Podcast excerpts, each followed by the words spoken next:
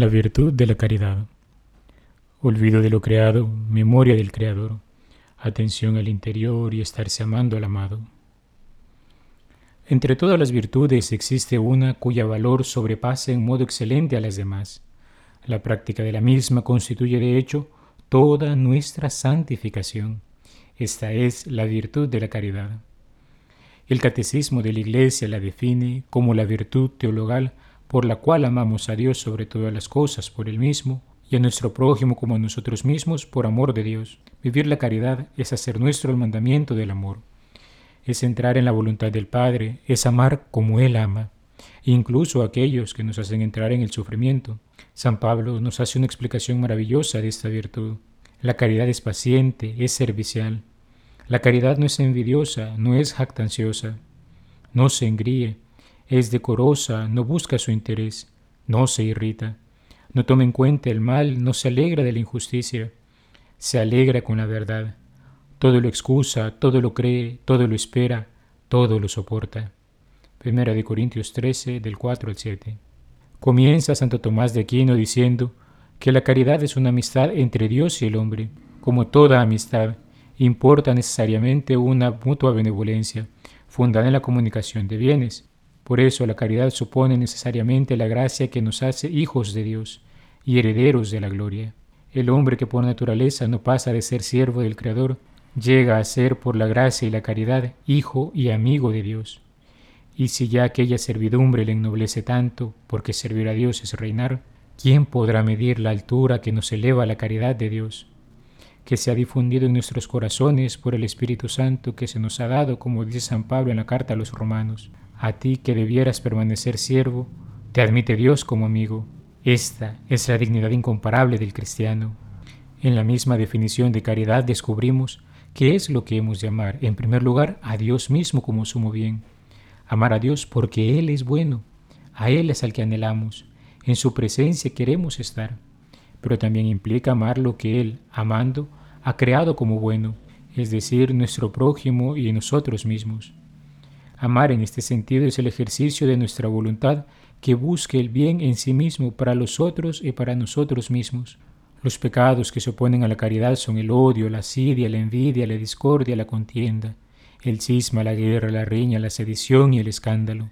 La caridad transforma todo lo que toca, puesto que al ordenar todo en el amor de Dios y en el amor a Dios, convierte en oro todas nuestras acciones. El hombre en todo su obrar se mueve buscando siempre un bien, esta búsqueda, al ser permeada de la caridad, se purifica de todo aquello que pueda ser ocasión de pecado y se enciende en el fuego del amor divino, haciendo de nuestras obras una ocasión de gloria para el Padre. La caridad crece a lo largo de toda nuestra vida, no tanto por repetición de actos, sino por una mayor radicación en nosotros. Ella se puede arraigar y penetrar cada vez más en todo nuestro obrar. Si vivimos con flojedad y tibieza, podemos tener completamente paralizada nuestra vida cristiana, aún en el supuesto de vivir habitualmente en gracia de Dios y practicar multitud de buenas obras, pero imperfectas. Vemos, en efecto, que pueden haber multitud de almas buenas que viven habitualmente en gracia de Dios. Llevan muchos años quizás de perseverar en la vida religiosa, quizás en un movimiento, en una comunidad, sin haber cometido en todos ellos una sola falta grave, y habiendo practicado infinidad de obras y actos de sacrificio y que sin embargo están muy lejos de ser santos. Si se les molesta o contraría, se enfadan. Si les falta alguna cosa, ponen el grito en el cielo. Si aquellos que coordinan actividades indican alguna cosa que no les agrada, murmuran y refunfuñan, o al menos lo llevan interiormente a mal. Todo esto muestra bien a las claras que están muy lejos todavía de haber alcanzado la perfección cristiana. Ahora bien, ¿cómo se explica este fenómeno después de tantos años de haber practicado obras buenas? La razón teológica es incluso muy sencilla. Han practicado multitud de buenas obras, es verdad, pero de manera floja y tibia, no con actos cada vez más fervientes, sino al contrario, acaso más remisos e imperfectos. Han permanecido completamente parados en lo esencial. Entonces, tanta multitud de obras buenas, aunque imperfectas, ¿no les ha valido para nada? A esto respondemos que esos actos remisos no son completamente inútiles y estériles. Sirven para dos cosas una en esta vida y otra en la gloria. En esta vida sirven para que no se enfríen del todo las disposiciones del alma que la pondrían en trance de cometer pecado mortal. En la otra vida, esos actos flojos y remisos tampoco quedarán sin premio alguno. Recibirán lo que le corresponde, pero cuanto más sería si se hubieran hecho con mayor fervor y diligencia.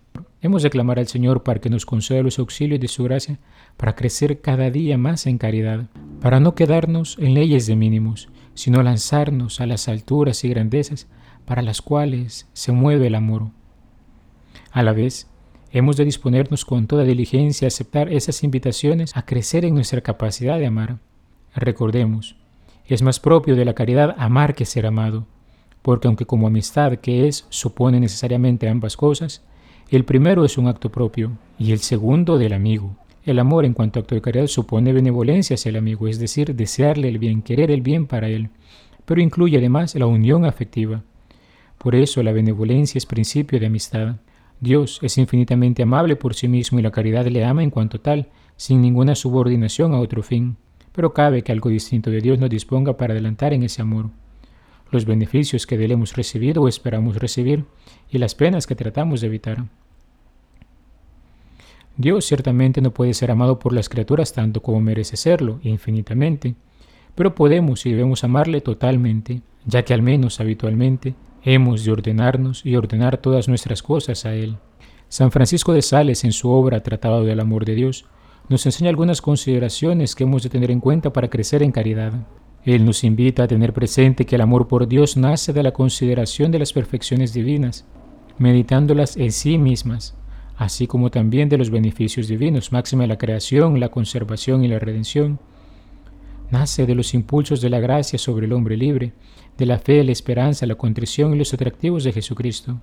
Lleva a meditar sobre cómo se ha de crecer en el amor por las obras buenas y por la gracia, nunca ausente de quien ama. La gracia y la acción hermanadas van conduciendo al alma hacia la perfecta unión que se consume en el cielo. Es importante la vigilancia sobre sí mismo, ya que el hombre puede abandonar a Dios, yendo tras las criaturas, por la inconstancia de su voluntad, por la flaqueza humana ante las tentaciones, por su propia miseria incapaz realmente de amar si la gracia no le ayuda. San Francisco de Sales nos propone cinco modos en que se puede vivir el amor a Dios. Primero, amor de complacencia, por el gozo de ver amado y honrado a Dios. Segundo, amor de condolencia, por la compasión a Jesús doliente y la pena por los pecados. Tercero, amor de benevolencia, desea que Dios sea conocido, amado y servido en la tierra, suspira por amarle y verle amado en el cielo. Se une con ardor a las alabanzas que Dios se tributa a sí mismo. Cuarto, amor de conformidad, por el que unimos nuestra voluntad a la voluntad de Dios, que se manifiesta de tres maneras, por la obediencia a sus mandamientos, por la docilidad a sus consejos y por la atención a sus inspiraciones. Quinto, amor de sumisión, Unimos nuestra voluntad al beneplácito de Dios. Así nos unimos por el abandono al divino beneplácito, por la santa indiferencia, un afecto o apego al querer divino que lleva al alma a pasar por encima de los propios afectos y repugnancias naturales, para unirse solo a la voluntad de Dios. Se trata de llegar a amarlo, tanto en las consolaciones, como en sus mandatos e inspiraciones, e incluso en las tribulaciones. El amor que brota de la virtud de la caridad es, ya decíamos, un amor de benevolencia, más aún, un amor de amistad. Amor, pues que fija su atención en el amado, que se dirige a Dios precisamente porque es infinitamente perfecto y bueno, y la vida con sus incidencias y avatares constituye para quien vive de fe tiempo concedido para reafirmarse y crecer en el amor. Podemos ahora completar esas afirmaciones diciendo que la vida es tiempo ofrecido para crecer en un amor que siendo cada vez más intenso, es también como lógica consecuencia cada vez más puro, más derecho y plenamente centrado en Dios, excluyendo toda actitud egoísta e interesada. En otros términos más sencillos y breves, como tiempo ofrecido para crecer en la rectitud y pureza de intención que inspiran el actuar. El ser humano no es un espíritu puro, es también un ser corpóreo situado en la historia, por lo que el amor no es simplemente una cuestión etérea o vaga, sino que se manifiesta en actitudes y comportamientos concretos. Obras son amores, dice el refrán popular, pero si las obras poseen valor espiritual, es en virtud de su conexión con el amor que expresan. Desconectada de él, carecería de sustantividad espiritual. Ya lo dice la primera carta a los Corintios, aunque repartiera todos mis bienes y entregara mi cuerpo para dejarme quemar, si no tengo amor, si no tengo caridad, de nada me aprovecharía. La caridad ciertamente nos reclama también el ejercicio del amar a nuestro prójimo buscando su bien, entendido en un modo integral, tanto del alma como del cuerpo. En la caridad estamos llamados a amar a todos los hombres, asemejándonos al Padre que hace salir su sol sobre buenos y malos, como nos dice Jesús en el Sermón de la Montaña. Este amor se manifiesta en actitudes y comportamientos concretos, considerando al hombre aquí y ahora, pero también en aquello a lo que aspira. Por eso el cristiano se interesa en el bienestar material de su hermano, pero también en el desarrollo de sus potencialidades. Esto es lo que se conoce habitualmente como promoción humana, de modo que el verdadero desarrollo humano sea un crecimiento también en santidad de vida. Por eso se dice que tiene un horizonte actual y escatológico. Ver nuestras relaciones con el prójimo en la caridad divina no destruye lo que hay en ellas de bondad humana. Los afectos y los sentimientos forman parte también de ella. Nuestra capacidad de cariño y ternura forma parte de la vivencia de la virtud de la caridad. El amor de Dios no anula nuestra humanidad. Antes bien, la purifica si lleva algo de viciado y la eleva hacia las alturas, en que los hombres formamos la gran familia de Dios en el amor de Jesús. El amor al otro por ser quien es nos mueve a buscar lo mejor para su vida. Solo en el cultivo de esta forma de relacionarnos haremos posible la amistad social que no excluye a nadie y la fraternidad abierta a todos, nos recuerda el Papa Francisco en su carta Fratelli Tutti. El amor nos pone finalmente en tensión hacia la comunión universal. Nadie madura ni alcanza su plenitud aislándose. Por su propia dinámica el amor demanda una creciente apertura, mayor capacidad de acoger a otros. En una aventura nunca acabada que integra todas las periferias hacia un pleno sentido de pertenencia mutua. Jesús ya nos los decía, todos ustedes son hermanos. La grandeza de esta virtud supera muchas veces lo que podemos mencionar en breve tiempo. Sin embargo, hemos de recordar que aquí es donde se juega la santidad. Ella es por definición la perfección en la caridad. Concluyo con una frase de San Agustín. La culminación de todas nuestras obras es el amor. Ese es el fin. Para conseguirlo corremos, hacia Él corremos. Una vez llegados, en Él reposamos. He sido el Padre Juan Carlos Cuellar desde la parroquia Santa Alicia en Altavista. Que Dios te bendiga. Alabado sea Jesucristo, por siempre sea alabado.